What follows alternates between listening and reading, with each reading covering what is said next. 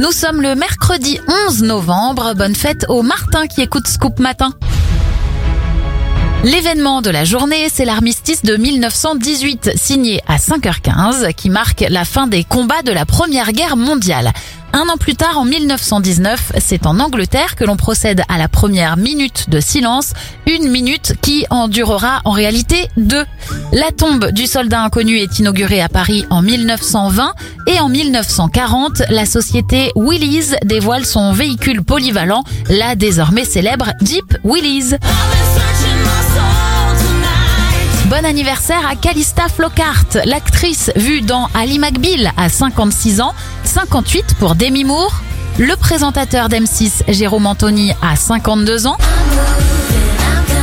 et 46 bougies sur le gâteau de Leonardo DiCaprio, vu notamment dans Titanic ou La plage. Bon milieu de semaine à vous